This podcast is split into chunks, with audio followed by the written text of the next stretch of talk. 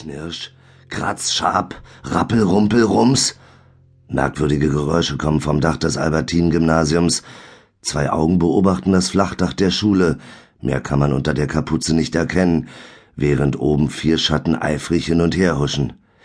Immer müssen wir nachts raus ins Kalte, schimpft Moppel leise vor sich hin und schiebt den Schnee zusammen. Psst, seid mal still, zischt Haki plötzlich den anderen zu. Da unten steht einer. McCool und Hucky gehen sofort in die Hocke. Auch Moppel macht sich so klein er kann. Seit gut einer Stunde sind sie damit beschäftigt, den Schnee vom Dach vor die Eingänge der Schule zu schaufeln. Der hat sich aus dem Staub gemacht, sagt Moppel und will sich gerade aufrichten. Bleib unten, Dickerchen! Mit einem Buddy-Check schubst McCool Moppel in den nächsten Schneehaufen. Der Schnee in Moppels Mund schmeckt leider nicht so herzhaft wie die Doppelwopper, die er am liebsten verdrückt. Ich zähle jetzt von zehn runter und dann geht's weiter, sagt Haki. Zehn, neun. Hab ich euch endlich erwischt, ihr kleinen Saboteure, ruft eine tiefe Stimme von der anderen Seite des Daches und blendet die vier Freunde mit dem Strahl einer gigantischen Taschenlampe. Herr Kleinmann, wir wollen Ihnen doch nur helfen, damit Sie morgen nicht so viel zu tun haben, sagt Hiki schlagfertig, die eine Hand schützend vor die Augen gehalten. Hausmeister Kleinmann scheint nicht sonderlich beeindruckt von dieser Ausrede. Ihr werdet sofort jede einzelne Schneeflocke, die ihr nach unten geworfen habt, wieder an ihren alten Platz zurückbringen und dabei schön brav zählen, gluckst er kindisch. Dabei krümmt er sich vor Lachen und beginnt wild mit der Taschenlampe herumzufuchteln.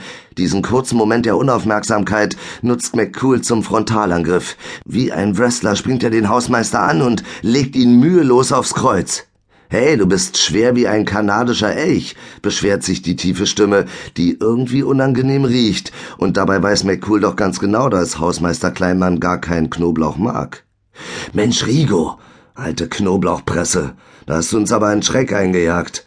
Dafür wirst du jetzt gewaschen. McCool greift sich eine Handvoll Schnee und reibt Rodrigos kaffeebraunes Gesicht damit ein.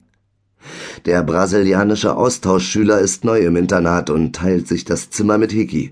Dessen bisheriger Mitbewohner Marcel ist mit seinen Eltern nach Spanien ausgewandert, weil sie dort eine Kneipe eröffnen wollen. Hickey war ziemlich überrascht gewesen, als Rigo am Nachmittag sein Zimmer betrat, die Rasterlocken schüttelte, ihn mit einem schneeweißen Lächeln breit angrinste und drauf losplapperte. Muy nome Rodrigo.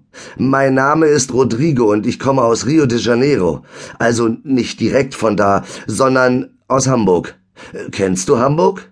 Hey, da an der Wand hängt ja ein Poster der Kölner Haie. Stehst du auf Eishockey? Finde ich cool. Dann kennst du auch die Freezers. Die sind echt stark. Die Kölner sind fast genauso cool, aber nur fast. Und damit war das Eis gebrochen.